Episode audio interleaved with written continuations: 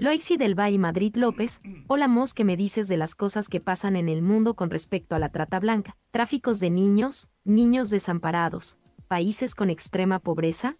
Me preguntas que qué te digo acerca de estos problemas sociales y culturales que están en muchos de nuestros países. Me estás preguntando que qué te puedo decir. Es algo muy triste. Es algo que representa en gran parte un desorden social que esconde también muchísimas situaciones de violencia, de desamparo, porque no hay una acción, no hay una propuesta que pueda eliminar esto hasta el momento. Eso no significa que simplemente pasemos la hoja y ya no nos hagamos cargo de ello, pero yo me pregunto como ciudadano, ¿qué puedo hacer al respecto, Loixi?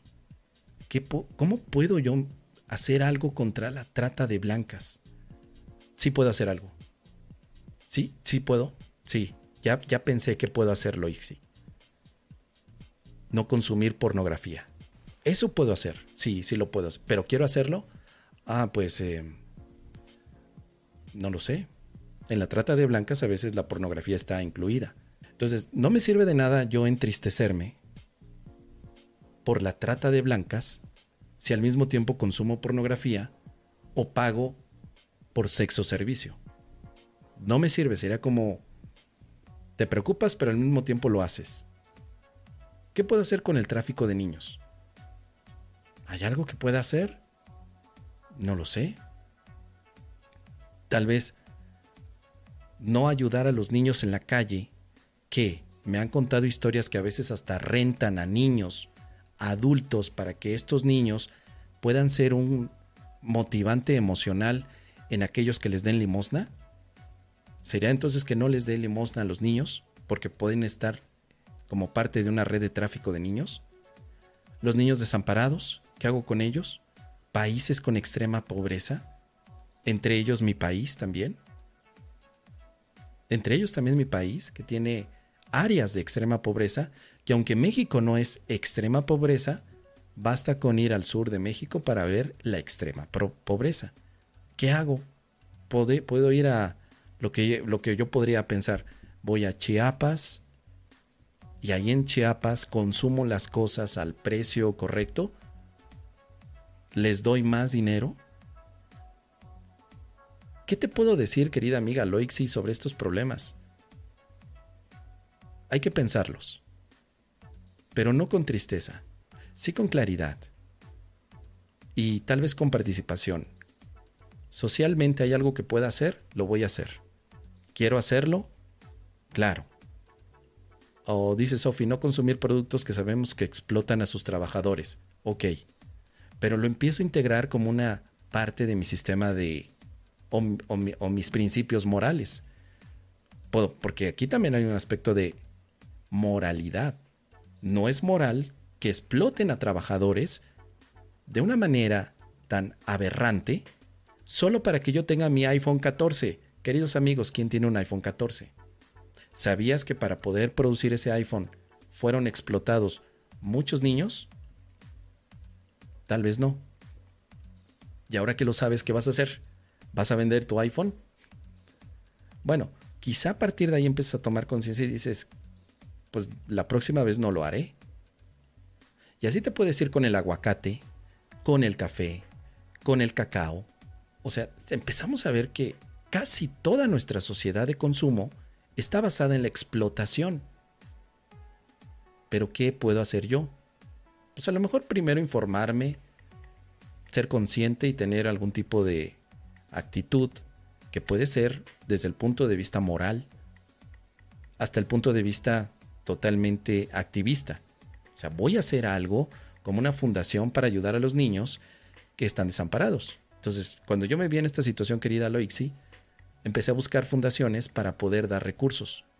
Y no solo recursos, hace tres años di enseñanza gratuita de finanzas y economía a escuelas donde los niños están desamparados.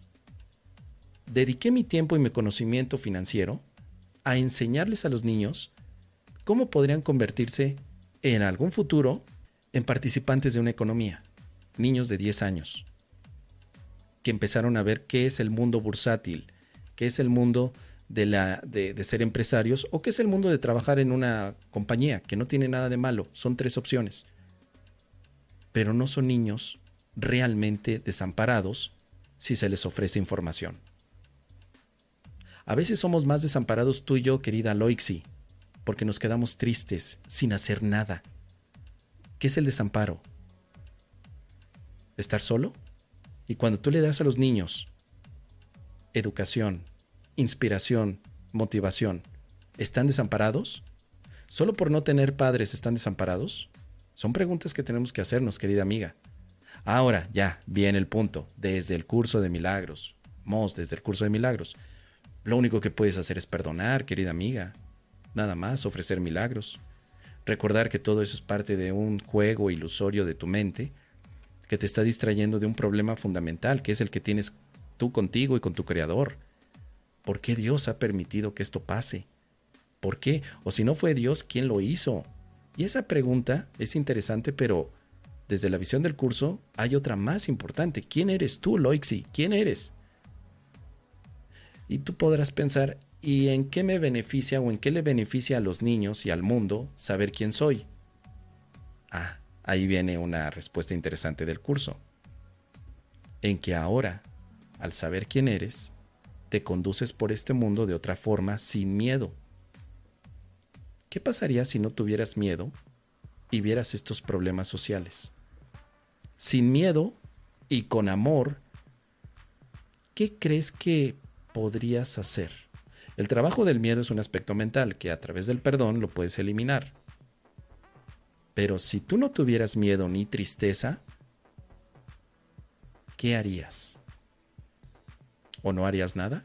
Hace tres o cuatro años, cuando empecé a dar las clases a niños de escasos recursos sobre temas financieros y económicos, lo primero que hice fue perdonar el miedo que tenía acercarme a ellos.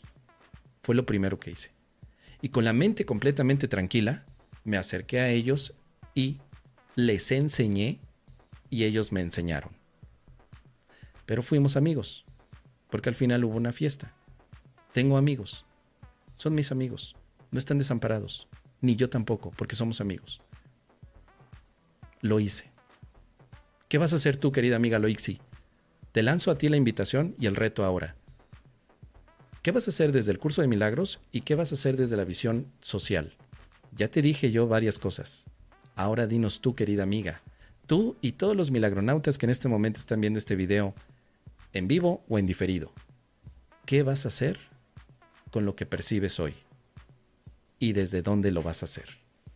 Ahí está el reto, querida amiga. Te lo dejo.